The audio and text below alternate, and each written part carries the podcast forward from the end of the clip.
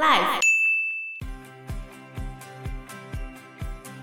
我们之前就会遇到有人拿着他旧的身份证来投票，还要跟我讲说：“哎、欸，这个不行吗？这旧的身份证，哎、欸，这也是我啊，不行。”正常来说，你在外面两张都用，没有什么影响啦。嗯，对。但是你在投票的时候，你如果没有拿最新的身份证的话，是不可以投票的。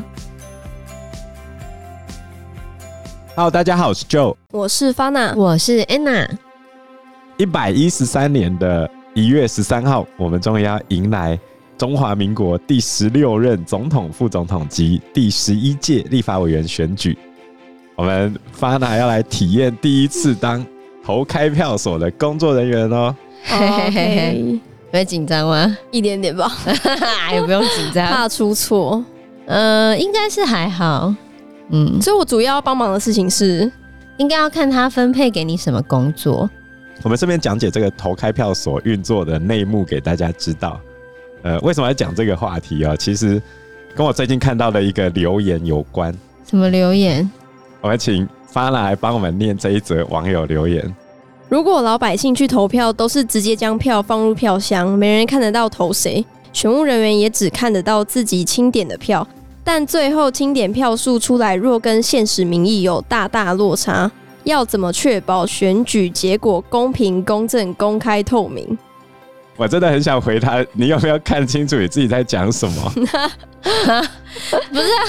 公认的民意落差很大，到底谁认为的民意？他在想什么？他这完全违反民主投票的原则，平等、直接、无记名，尤其是无记名的部分。嗯，可以跟我翻译一下他到底在说什么吗？就是你就是要给别人看，人家才知道你投什么，嗯、才可以知道说最后投出来的结果有没有被造假，是吧？我帮他翻译的有没有正确？哦，这个翻译很 很直接，对不对？很直率，哎，很棒。现在我们在台湾呢，现在二十一世纪，都已经二零二四年，你是活在什么时代？你还在讲？哎，你不要这样讲哦。上一次蔡英文对韩国瑜那一次，就是二零二零年那一次投票，嗯，投票结果出来之后，安娜的爸爸妈妈就一直在骂说，这个投票一定要做票啊。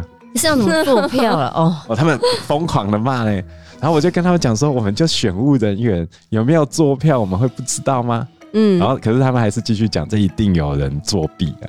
那怎么做票啦？哪有可能做票？所以我们来开箱一下选务工作到底是怎么运作的，顺便讲给 Fana 第一次参加选务工作的人来听。好，在选举前一天，其实那个主任。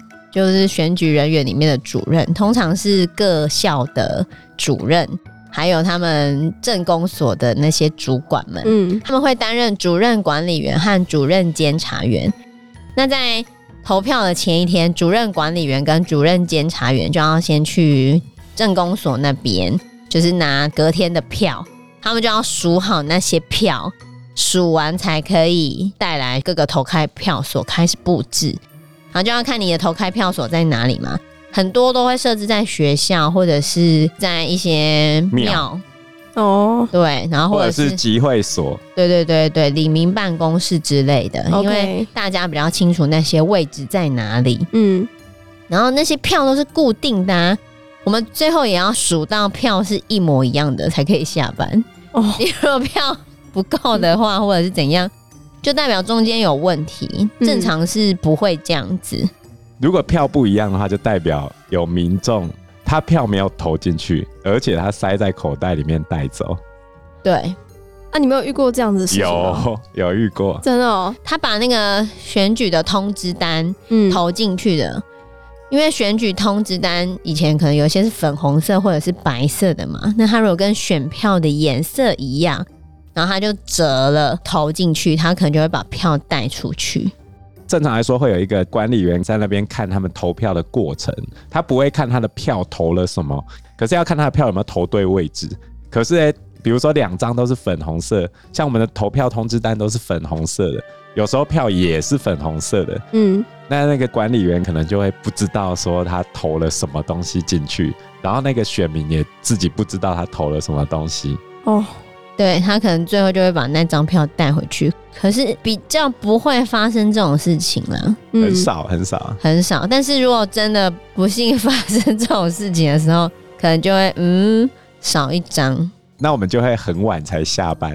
对，然后最后可能主任管理员跟主任监察员就会必须要写报告，写说，嗯，因为疑似有选民把通知单当成票投进去了，嗯，因为我们的确在票轨有发现通知单，就可能会是这样的情况。OK，对，但是一般来说，现在已经很少发现这种情况了。嗯，而且大家就是要数票数到天荒地老。对，我们都会尽可能不希望这个事情发生。主任管理员还有另外一个工作，就是进去之后分配大家要做什么事情。对啊，就是他们前一天要布置投开票所嘛，然后当天的时候，他就会开始分配我们这些管理员的职务。那管理员大概有几个职务？第一个呢，你可能就在门口提醒选民们拿出你们的印章，然后拿出你的。选举通知单，有选举通知单的目的是比较好翻到选民所在的位置。你如果不带投票通知单的话，也是可以投票。嗯，但是变成我们要看你的身份证，然后再去找出你到底在哪个位置。哦，那就会很花你自己的时间，也花其他人的时间。对，因为投票通知单，我们就会知道你在第几页，然后我们就赶快翻到你的那一个页面。盖那个选民的印章，然后要核对他的身份证上面的资料。有些人会忘记带身份证，也有些人会忘记带印章。没带身份证是绝对没有办法投票的。没带印章，他可以盖手印，或者是。用签名代替。那这个时候呢，我们之前就会遇到有人拿着他旧的身份证来投票，还要跟我讲说：“哎、欸，这个不行吗？这旧的身份证，哎，这也是我啊，不行，这是不行的啊。比如说你结婚换发，呃，或者是你自己再去搞一张来遗失后补发，遗失后补发，可是你找到你原本的那一张，那就觉得很开心，耶！我两张，我两张都可以用。正常来说，你在外面两张。都用没有什么影响啦，嗯，对。但是你在投票的时候，你如果没有拿最新的身份证的话，是不可以投票的。因为我们那一本那个选举的名册上面会注记什么时候换发，会有那个时间点，嗯，所以一看就知道你的身份证对不对。这也是其中一个查验国民身份证管理员的工作，就是他负责看这个是对的，嗯，啊，比较麻烦的工作在翻那个册子。对，翻翻谁在哪里这样子？对，那其实比较麻烦，所以 Fana 应该你第一次担任，通常不太会去做到这个工作哦。因为翻册子比较麻烦一点，不过你看久了也是会啦，嗯，只是翻快翻慢而已。嗯，因为通常同一家人可能就会在附近这样，你就按照他的邻里去把它找出来。哦，啊，如果他忘记带印章的话。就是用手印按下去，那、嗯那、这时候呢，就必须拿主任管理员跟主任监察员的章，然后再补盖上去。这是我们管理员的工作。就是如果选民他是盖手印或者是签名的话，都要加盖主任管理员跟主任监察员的印章。然后这些都通关之后呢，就要请他们把他们的身份证跟印章都收到口袋里面。因为如果他们拿着印章的时候，等一下很有可能就会把印章盖在选票上，那那张就变废票了。而且也很有可能他在收印章的时候手沾到印泥，然后去摸到那个白色的选票，那那张选票也变废票。哦、嗯，所以我都会宾至如归的帮他擦好他的印章，嗯，然后再递一张这个卫生纸给他。尤其是盖手印的人，一定是要赶快叫他擦干净，这时候再递选票给他。所以管理员另外一个工作就是会在比较后侧的地方递选票给选民们。那我们这一次应该会有三张选票嘛？一张是正副总统的选票，另外一张是立委的选票，第三张就是政党票。因为我们现在是单一选区两票制，那我顺便说明一下单一选区两票制给初次投票的朋友们。单一选区两票制就是一票投人，一票投政党。政党票如果超过百分之五的政党，还可以去分不分区立委的席次，达到百分之三以上就可以得到选举补助款，就等于你抖内这个政党，但是要高过百分之三，百分之三才可以。嗯，对。那顺带一提，如果是人的话，规定有一个选举保证金啊，你如果没有达到一定的趴数的话，你是拿不回这个保证金的。所以你也可以帮忙你喜欢的这个候选人，让他可以全身而退。OK，领回他的保证金。举例来说，总统、副总统的选举保证金是一千五百万，一千五百万哦。所以他必须要得到总投票人口的百分之五，他才能拿回保证金。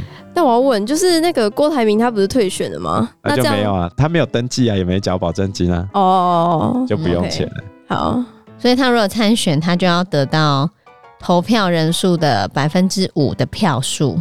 啊，假设一千万人投票的话，他至少要得到五十万票，OK，还可以。那这样是不管在什么时候宣布退选都可以吗？还是有一定的期限？没有啊，你已经缴保证金就不能退选啊。哦，你已经缴，你就不能后悔。我举一个例子，台南有一个候选人是林俊宪，他是民进党的候选人，跟他一起选的国民党的候选人，因为现在正在缓刑中，那我们现在修改选罢法嘛。缓刑中是不能参选的，结果他一直没有跟国民党的党部讲，哦，他自己也以为会过去，有记者发现了，他也是不跟党部讲，党部就把名单报给中央党部，啊，中央党部就照单全收了，所以保证金就缴了，也报名了，就不能退了。嗯，后来他的参选资格就被选举委员会打回去嘛，那他就没得参选，所以国民党在那一个选区就没有候选人了。哦，那他现在在打行政诉讼，看会不会成功？没有用吧？基本上是不可能的，规定就是这样子啊。对啊，基本上不可能，所以那个选区就变成民进党候选人林俊宪一定当选，因为跟他选的另外一个人是双语无法党的候选人。啊？双语无法？双语无法党，你不知道吗？不知道，我就是要挺双语政策的，啊，对吧？哦。那这政党票其实对小党来说很重要，因为只要达到百分之一，你拿到百分之一的政党票，别人给你的政治现金就可以当做他的列举扣除额，就是我捐给这个政党可以扣我自己的税，这样你才能够拿到更多的钱来运作。嗯，那如果是百分之二的话，未来三届的立委选举都可以直接提名不分区立委。如果你没有达到百分之二的话，就变成说，你就必须在全国各地的区域立委里面提名十个人以上。那提一个人呢，要多少钱呢？提一个人报名费二十万，保证金二十万。而且这些小党的提名人很难过百分之十的区域门槛，就是我要到那个地方去选，然后还要拿到那个区域选举人百分之十以上的票，才可以拿回二十万的保证金啊。有点困难，所以政党票攸关小党的生存呢、啊。可我们现在小党很多也都快要边缘化。好，所以我们来帮小党，所以我们来帮小党助选一下。我们来看今年的不分区立委有哪些政党参加。一号政党小民参政欧巴桑联盟，欧巴桑联盟，对对对，OK。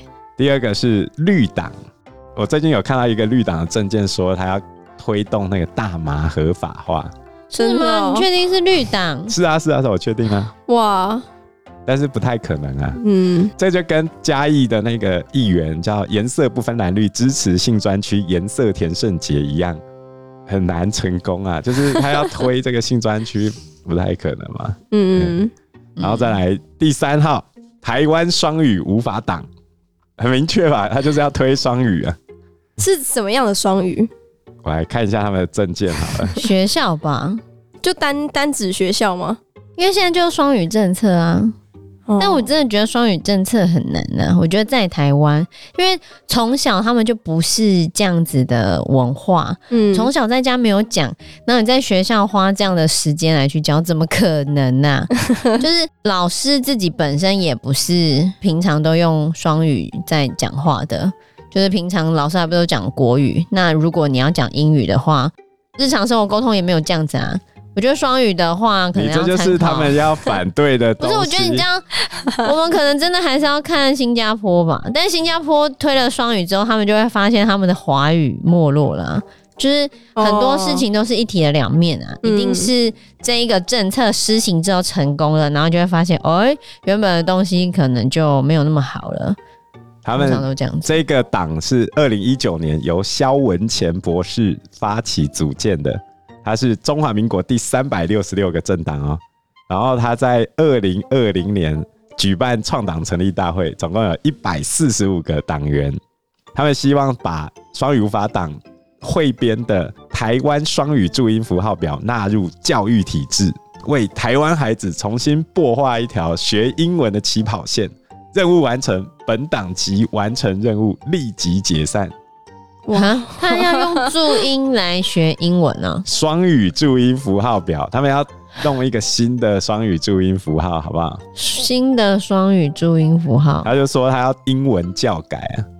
哼，可是他的这个政策感觉没有什么被推广出来啊，没什么听过。对啊。他们的那个台湾双语注音符号表还有申请专利，你知道吗？他们的目的就是把这个双语符号表加入义务教育，但现在进度缓慢。对啊，不是他们还没选上啊？不是啊，可是你连我们在职的老师都不知道有这个东西，所以他在推啊，奇怪嘞。不是啊，问题。他他讲了几个迷思，第一个双语迷思，国语都学不好，学什么英语？第二，母语为什么一定是中文？台语不行吗？第三，外语为什么一定是英文？法语不行吗？所以他认为中文不论发音、书写、文化素养都有进步的空间。利用英文去淬炼对照，会让中文的发音更准，书写更美，文化素养更深。所以中文会被好的英文拉拔起来。那到底是哪来的自信可以写出这样的东西？他是博士，你嘴屁喔，还是博士？他来教一教这些人，你就可以知道了。哎呦，朽木不可雕也，他来雕一下吧。所以他要讲双语迷思第二点。我们国家的双语政策名字是双语，骨子里是英语，但是我们中文都很好，为什么不直接推英文就好了？我们中文都很好，为什么不直接推英文就好了？要不要来看一下现在国中生的中文能力啊？所以他们说哈，双语教育要大于现行的英语教育。他说我们的英文不论发音、拼读、文化素养都有进步的空间。透过中文去微调、淬炼、对照，会让英文的发音更准、拼读更好、文化素养更深。所以英文也会被好的中文给拉拔起来。为什么你的 你为什么你讲的东西好像跟刚刚前面哪个地方重复了呢？他把两句话颠倒过来说，就是中文会被好的英文拉拔起来，英文会被好的中文拉拔起来。然后呢，到底要怎么做？所以他所解决的方法就是把他们的双语教育系统带进去义务教育里面，台湾的孩子就会被教到中英双语世界一流。他是要来卖课程的，让世界都来取经。知道了吧？他是要来卖课程的吗？然后他说，我们国家语言发展法明定母语有十九种，为了保护母语，小学生被要求挑一种语言来学，结果有十九种语言在小学里面都被乱教。然后，他现在开始骂本土语了，好，我听到了，我听出来了。他说，任何的双语就是任何双向的语言，而不是两种语言，搞清楚啊，是双向的语言。我也想讲台语嘛，想讲国语，这就是双向的语言啊！我都会想双语啊，不是他到底是要推英语还是 推双语？他说他要推英语，因为他说中英双语是大多数人集体的想象，所以要尊重多数人目前的想象。我觉得蛮有趣的。不是他应该是要卖课程吧？所以他们的不分区候选人就是那个肖文干博士其中一位啊。他是什么的博士啊？这是他自己讲的啊。好，自幼居美，托福满分，曾任美国高中辩论校队与当地报纸专栏作者。然后他是台大外文系师大翻译研究所、北京清华大学外文系翻译博士，三十年英文教学经验。感觉有点普通，没有啦。感觉很厉害，好不好？对啊，感觉很厉害，是吗？很厉害吧？这个英文比我强多了，好不好？他如果写的是真的话，真的很厉害啊！但不确定是不是真的。对啊，我觉得不错啦，好不好？他说他自己写的，你如果选上，人家就会检视你的学历证明啊，比较不诚实、开始看你的论文有没有抄袭。但那时候他已经他已经选上了、啊，选上了就啊，反正他又没有，反正他又没有啊，对啊，他还没有很有名，不会被拿出来讲。对、哦、对，很有名的时候就开始，哎呦。哎、欸，我还认真帮他讲他的证件，好不好？就开始，哎呀，你家的农地怎么可以拿来盖停车场呢？哎呀，你家的违建怎么不赶快拆呢？哎呀，还有什么？你怎么可以盖一个馆来收租啊？剥削学生啊？什么东西？就因为所有人都有这个问题啊。因为时间关系，我们这一集节目就到这边喽。有任何的建议都可以在留言区告诉我们，或者是直接在 Facebook 或者是 IG 留言我们，嗯，我们都会回应你哦。喜欢我们节目的话，欢迎按赞、订阅、加分享。如果喜欢我们今天的内容的话，也欢迎赞助我们一杯咖啡的钱，让我们可以走得更长更久。谢谢大家，谢谢大家，拜拜，拜拜，拜拜。